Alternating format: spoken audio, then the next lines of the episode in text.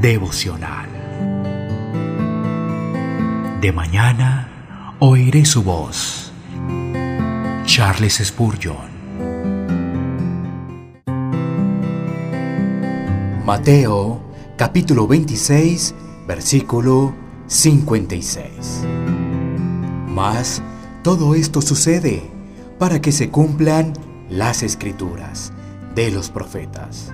Entonces todos los discípulos, dejándole, huyeron.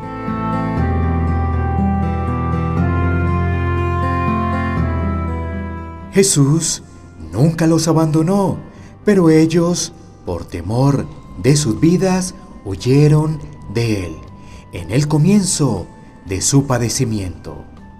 Esto no es más que un ejemplo de la fragilidad de todos los creyentes.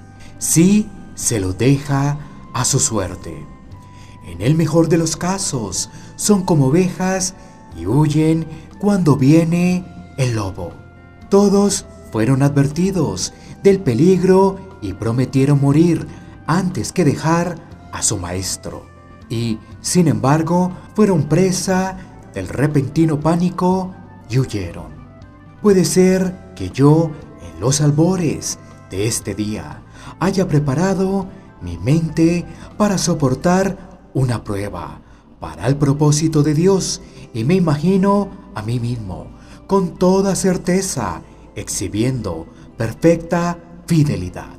Pero permítanme ser muy cauteloso, ya que teniendo el mismo corazón malvado e incrédulo, podría apartarme de mi Señor, como lo hicieron los apóstoles. Una cosa es prometer y otra cosa es cumplir. Hubiera sido un honor eterno haber permanecido con valentía al lado del Señor, pero ellos huyeron del honor. Que yo sea preservado de imitarlos. ¿En qué otro lugar podrían haberse encontrado más a salvo que cerca de su Maestro? quien podía llamar a doce legiones de ángeles. Ellos huyeron de su verdadera seguridad.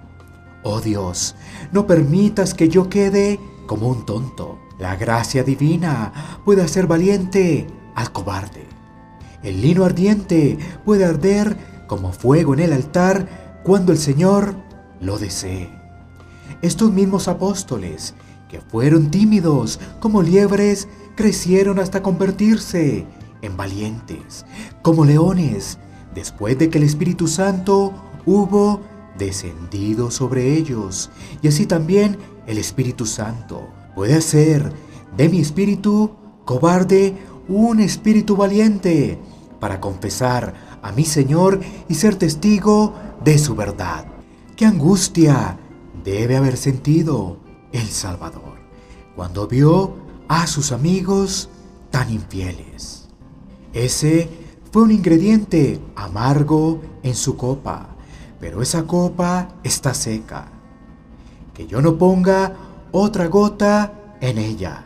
Si abandono a mi Señor, lo crucifico de nuevo y lo avergüenzo nuevamente.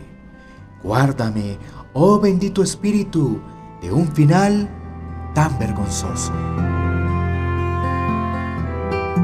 De mañana oiré su voz